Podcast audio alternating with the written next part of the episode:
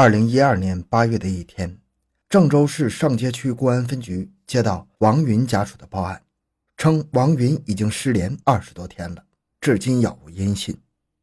接到报警后，警方迅速赶到了王云家中，发现门窗没有被撬动的痕迹，屋内物品摆放的也很整齐，现场没有任何搏斗过的痕迹以及血迹。据此，警方判断，王云是在没有被胁迫的情况下。走出家门，然后失踪的。在餐桌上有一个已经发霉的西瓜，说明女主人已经很久没有回来过了。欢迎收听由小东播讲的《郑州独居女子失踪，警方抽丝剥茧找到真凶，牵出连环杀人案》。回到现场，寻找真相。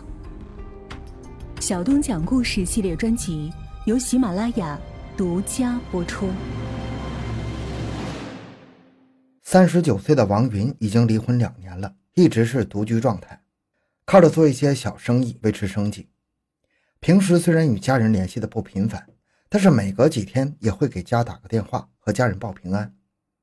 王云母亲称，最后一次与王云联系是在七月十一日之后，王云的手机就一直处于关机的状态。由于距离事发已经二十多天。王云所在的小区监控视频已经被覆盖掉，无法调取。为了尽快找到王云的下落，警方决定抽调王云在各个银行的账户信息。经过调查，警方发现他名下银行卡的五万多元被人分别从三个不同地点的银行取走，取款时间都是在晚上十点之后。警方通过银行的监控看到取款的是一个中年男子，虽然时值盛夏，并且是深夜，但是取款人却戴着墨镜和鸭舌帽。显然是经过乔装打扮的。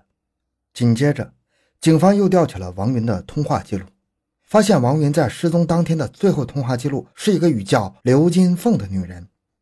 刘金凤与王云年龄相仿，在上街区经营着一家影楼，两人平时关系非常要好，经常一起逛街吃饭。虽然二人的通话时长只有几十秒，但是对于刘金凤来说，完全能把王云从家中约出来。根据这一线索，警方决定。正面接触刘金凤，刘金凤告诉警方，自己也在一直寻找王云。七月十一日的时候，确实与王云通过电话，那是因为自己在前一天摔伤住进了医院，打电话是为了告知王云自己的伤势情况。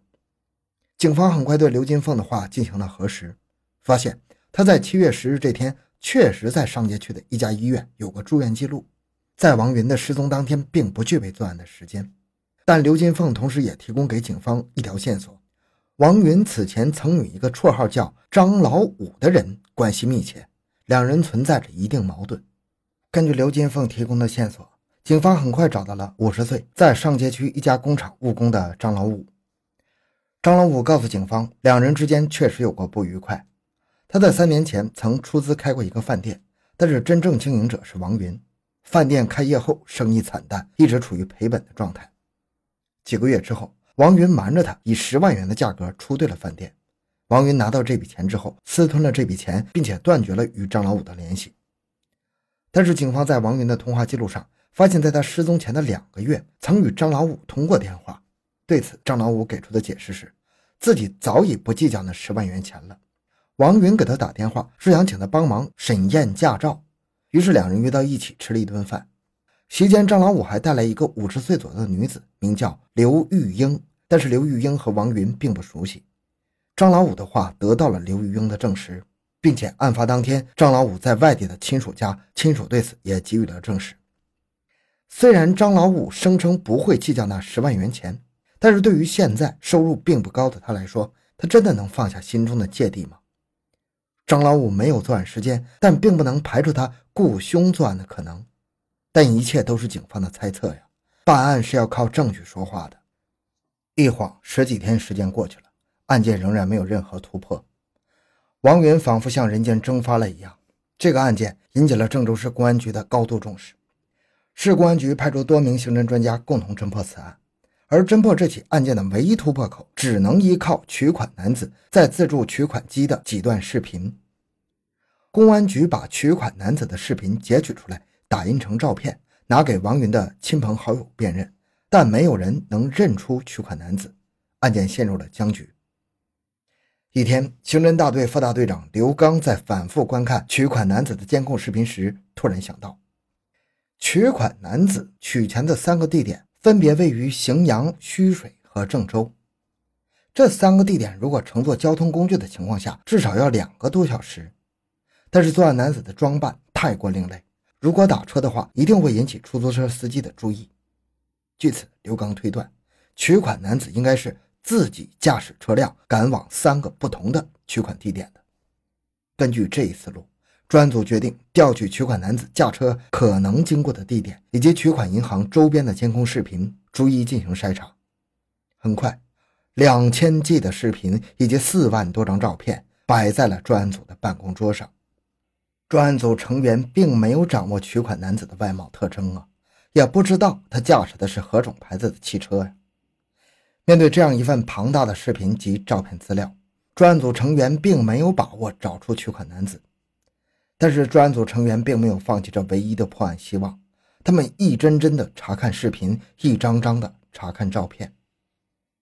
几天之后，荥阳索河路工商局附近的。一段模糊的监控视频引起了刘刚的注意。七月十一日当晚十点零五分，一辆车停在了索河路工商银行东面一百米左右的地方。紧接着，一个人影从车上下来，向工商银行的方向走去。二十多分钟后，这个人影上车离开。王云的银行卡在索河路工商银行取款的时间是十点十四分，这辆车停留的时间正好与取款的时间吻合。警方推断，这辆车很可能就是取款男子所驾驶的车辆，但由于是黑天，车辆距离监控视频又比较远，警方根本看不清这辆车的型号以及车牌。为了挖掘更多的线索，警方在这辆车所停留的路段进行了走访工作。很快，警方找到了一个小区大门口的监控视频，在模糊的视频中，警方发现这辆车在停下之后，从副驾驶上下来一个穿裙子的女子。穿过马路后，消失在了监控视频上。几分钟之后，女子又返回车里，也就是说，车上至少坐着两个人。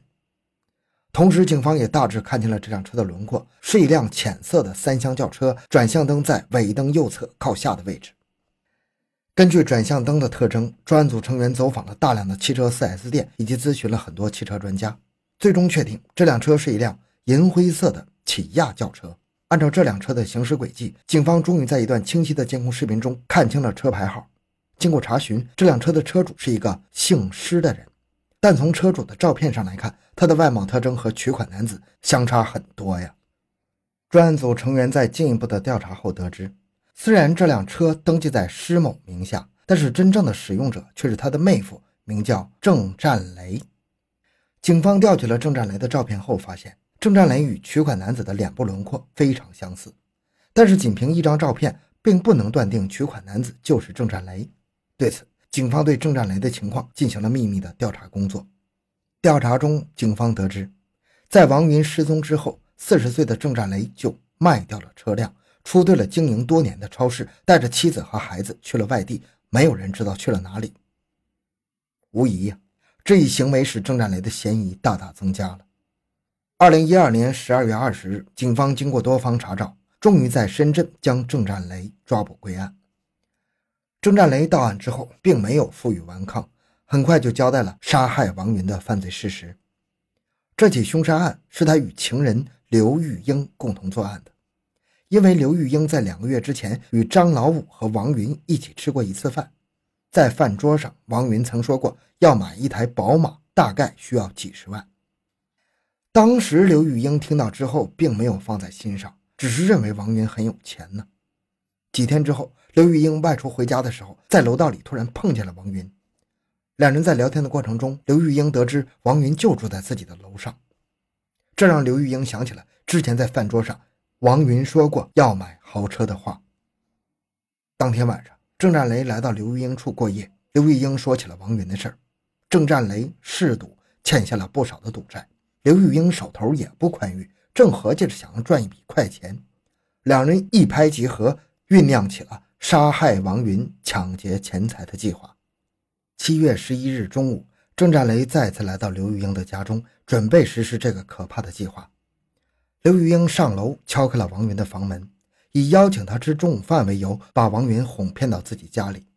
毫无防备的王云刚一踏进刘玉英的家门，就被躲在门后的郑占雷死死地控制住。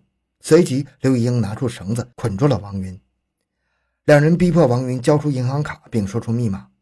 刘玉英去了离家最近的银行，试了一下，密码是正确的，但是并没有取钱。在返回家的途中，刘玉英购买了墨镜以及鸭舌帽。回家之后，两人残忍地杀害了王云。天黑之后，两人驾车把王云的尸体扔进了泗水河，随后驾车在三个不同地点的银行取出了王云卡中的五万多元。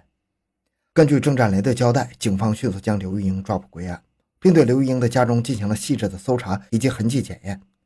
在刘玉英家中，警方搜出了一把带有血迹的管钳，在卫生间的门上找到了一小块血迹，在阳台上也发现了几处喷溅状的血迹。经过检验，警方吃惊地发现，只有卫生间门上的血迹和王云的 DNA 比对是一致的，其他的几处血迹竟然是另一个人。面对警方的审讯，刘玉英始终一言不发呀。郑占雷为了得到宽大处理，率先交代了刘玉英所犯下的另一起命案。二零一一年夏天的时候，刘玉英在麻将桌上认识一个叫李金科的东北籍男子，两人互相看着顺眼，没过多久就成了出双入对的恋人。时间久了之后，李金科暴露本性，稍有不如意就打骂刘玉英。忍受不了李金科暴躁脾气的刘玉英就提出分手。李金科听后痛打了刘玉英，之后还扬言说，如果二人分手，就杀了刘玉英的父母。刘玉英听后非常害怕，决心要。除掉李金科，以绝后患。二零一二年一月二十八日，正值新年之际，刘玉英准备了一桌丰盛的酒菜，邀请李金科来到家中。在饭桌上，刘玉英频频劝酒，没多久，李金科就醉得一塌糊涂，趴在桌子上睡着了。刘玉英把李金科拖到地上之后，用事先准备好的管钳，残忍地将李金科给砸死。随后，刘玉英把他的尸体肢解后，分批抛尸到了荥阳的太子池中。为了印证郑占雷的说法，郑州警方立即赶赴东北，找到了李金科的前妻以及孩子，并提取到了李金科的 DNA 样本。经过比对，与刘玉英家中管钳上的以及阳台上的血迹样本比对一致，血迹就是李金科的。在铁证面前，刘玉英不得不承认了杀害李金科的犯罪事实。生要见人，死要见尸。为了形成完整的证据链，郑州警方分别在泗水河以及太子池进行了尸体打捞工作。几天之后，警方在泗水河中打捞到了王云的头骨，在太子池中打捞到了李金科的胸骨。至此，这起连环杀人案成功告破。值得一提的是，刘玉英杀害李金科的事情是在二人共同杀害王云之后，刘玉英才告诉郑占雷的。郑占雷听后脊背发凉啊，生怕刘玉英哪天会杀掉自己。于是郑占雷就对调了超市，卖掉汽车，举家迁往深圳，断绝了与刘玉英的联系。刘玉英自认为作案手段高明，因此仍留在家中，像往常一样生活。但是魔高一尺，道高一丈，警方仅凭借黑夜里一段模糊的视频中汽车转向灯所处的位置，就顺藤摸瓜锁定了真凶，两名被害人终于得以瞑目了。好，这期案件讲到这里。小东的个人微信号六五七六二六六，感谢您的收听，咱们下期再见。